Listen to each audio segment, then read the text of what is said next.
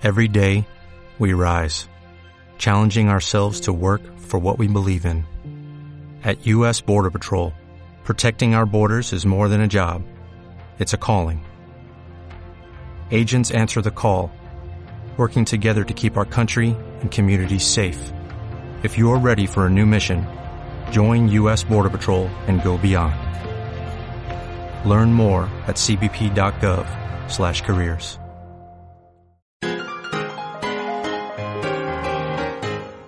Volvemos a la época de Da Vinci, de Rafael, de Miguel Ángel.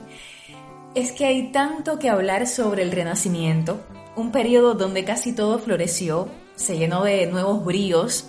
Y no, hoy no hablaremos de pintura precisamente, porque el esplendor de esa época fue en disímiles áreas, entre ellas una que no podemos subestimar, la arquitectura.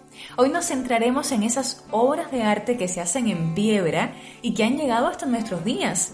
¿O es que acaso nunca te has preguntado cómo se construía en el Renacimiento? ¿Mm? Mi nombre es Greta, qué placer que nos escuches estés donde estés. Yo te saludo desde La Habana y ya me hago acompañar de Jenny y Carolina, episodio Tres Voces. Uy, el arte.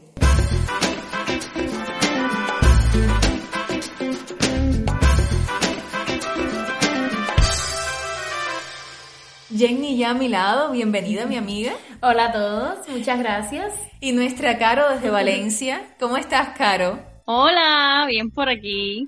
¿Cuándo van a venir a hacer un episodio juntas? Escúchala, Jenny. ¿Qué tú crees de eso, eh? Bueno, encantadas, pero creo que nos vamos a ver primero las caras si vienes tú, ¿eh?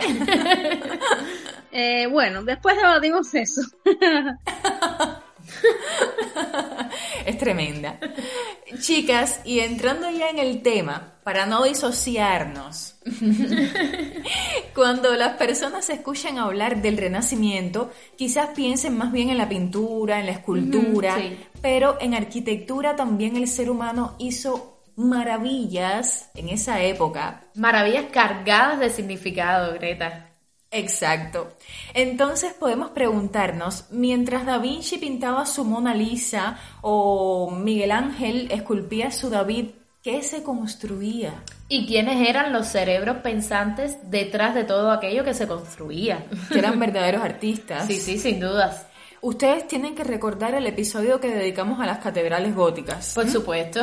Donde vimos que en ese periodo, o sea, en el gótico, había una intensa búsqueda de la altura para dar esa idea de poder superior que sobrecogiera a los comunes mortales. Sí, exactamente, que el humano se sintiera una minucia cuando entrara allí. Todo se hacía pensando en darle preponderancia a la divinidad. Bueno, pues después del gótico llega justamente el renacimiento. Ajá donde no es que se deje de tener fe en Dios, pero el centro de la vida ya no va a ser Dios, va a ser el ser humano. Ahí está la clave precisamente, Greta. Y ese cambio de mentalidad se comenzó a ver muy rápido en la arquitectura. Mm. Los edificios, en vez de buscar altura, buscaban una escala moderada. De manera que estuviera acorde con el tamaño humano. Ajá, por ejemplo, si vemos el templo de San Pedro en Montorio, del arquitecto Donato Bramante, que está ubicado dentro del convento que lleva ese mismo nombre, nos damos cuenta de que es un templo de muy pequeñas dimensiones. Pero que tiene una alta connotación religiosa. Sí, por supuesto. Como bien tú decías, no es que se pierda la religiosidad en esta época, porque este templo fue financiado por los propios reyes católicos, Isabel de Castilla y Fernando, de Aragón, como monumento conmemorativo del martirio de San Pedro. Pero este sentido ya la arquitectura lo comienza a traducir con otros códigos. Por ejemplo, este es un templo que tiene una planta circular y eso evocaba la divinidad del cosmos, o sea, lo sagrado. Pero ya en una relación más, mm, digamos que benévola con el ser humano. No eran las construcciones religiosas aplastantes del gótico. Sí, sí, la escala que se tiene en cuenta para construirlos es la humana y que el primer ejemplo del que hablemos sea italiano no es pura casualidad. no, para nada. Italia fue la que marcó las pautas de la arquitectura renacentista. Y del renacimiento en general. Asimismo. Desde Italia se llevó a todos los demás países del continente, España, Francia, Alemania, Inglaterra. Y en cada una de estas regiones, Greta, como es de suponer, tuvo sus particularidades. Vaya, su identidad propia. Se puede hablar, por ejemplo, de un renacimiento español, de un renacimiento francés, de un renacimiento flamenco también. También. Y hay una edificación que yo me atrevería a decir que es como el símbolo del Seguro. renacimiento. Vaya, si en pintura es la Mona Lisa, en arquitectura no se puede dejar de mencionar la Basílica de San Lorenzo en Florencia. ¿Cómo no? que le da un toque al paisaje de esa ciudad de una manera tremenda. Sí, sí. La cúpula de la Basílica de San Lorenzo es un sello de Florencia. ¿Qué nos dices, Caro? Que estás calladita. Vamos, dinos. Eh, sí, definitivamente es un símbolo del Renacimiento. Ella y quien la diseñó, que fue Filippo Brunelleschi, uno de los arquitectos más innovadores de la época. Un nombre que no puede faltar en este episodio. Sería un sacrilegio no mencionar a Brunelleschi. Eh, y fue además una basílica encargada por la familia de más influencia en la época, que fueron los Medici, quienes eh, tanto impulsaron el arte en sus diferentes manifestaciones. O sea que la basílica está relacionada con los más, más de la época. Sí, sí, realmente eh, Brunelleschi se las ingenia para construir la cúpula de esta basílica como nunca antes nadie lo había hecho.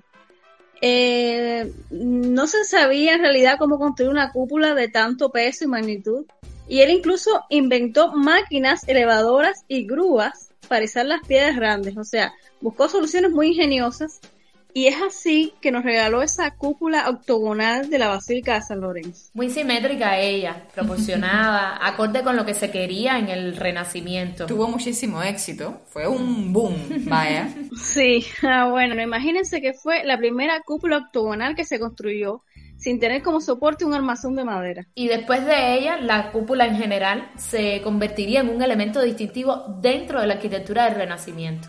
¿Cómo no, Jenny? Y es uno de los elementos que sobresale a nivel exterior en este tipo de construcciones. Vamos a hacer una pausa en este recorrido arquitectónico. Recuerda que todos estos ejemplos que mencionamos aquí a lo largo de la semana los vamos también publicando en nuestra página de Instagram. Sí, sí, que vista hace fe. claro, claro. Y enseguida volvemos. Cuatro amigas, un podcast y el arte. Pues chicas, no podía ser de otra manera. La arquitectura hace suyo todo el ideal del renacimiento, esa búsqueda de la belleza perfecta, de las proporciones, de la simetría. Muy y importante. Además, rescata muchos elementos de la antigüedad griega y romana. Exactamente. Hay una especie de fascinación por ese pasado greco-romano. Esa es la palabra. Así es, de hecho, se vuelven a utilizar eh, las órdenes arquitectónicas clásicas, el dórico, el jónico, el corintio, el toscano y el compuesto. Creo que uno de los ejemplos que más demuestra ese amor por el pasado clásico es la Villa Rotonda, en la ciudad de Vicenza, Italia, diseñada por Andrea Palladio. Así como no, que tiene eh, cuatro fachadas iguales y cada una sigue el modelo clásico del templo romano. Ajá. Chicas, y ahorita creo que fue Caro la que mencionó a los Medici. Sí, sí. Bueno, es que hablar del renacimiento sin hablar de ellos es imposible. Protagonistas indiscutibles, tanto como los propios artistas. seguro, seguro. Y bueno, lo que les decía, hablamos de los Medicis y bueno, se me quedó en la mente otro ejemplo de arquitectura renacentista que tiene que ver con ellos. El Palacio de Medici Riccardi. En Florencia. Sí, exacto, allí. Que algunos dicen que fue la casa renacentista Ajá. donde todo empezó, porque Sí. permitió trabajar artistas como Miguel Ángel, Donatello, el Botticelli también. Botticelli también. Y este palacio, Greta, tiene una fachada que fue muy popular en el Renacimiento. Esa que se divide en tres pisos con la presencia del almohadillado.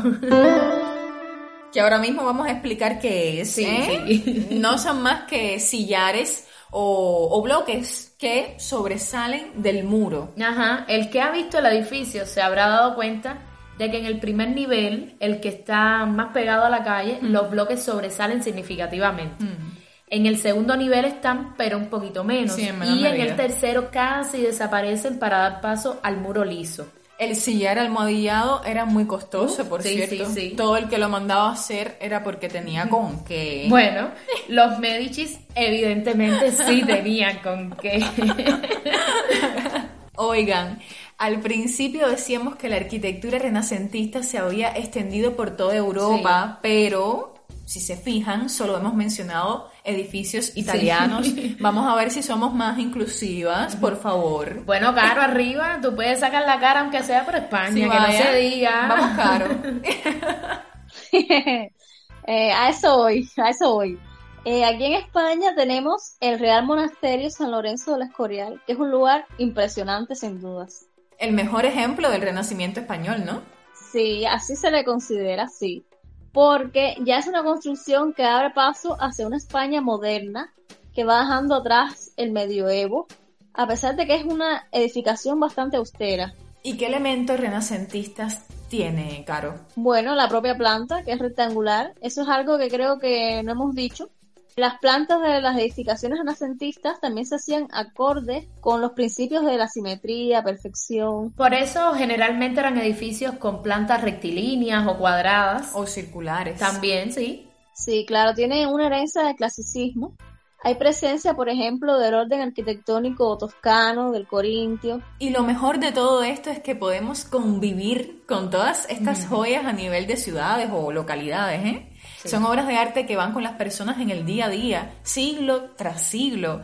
Hemos estado hablando hoy de construcciones de los siglos XV, XVI, XVII. Eso tiene de especial la arquitectura, Greta, claro. Tiene arte, tiene historia, tiene convivencia.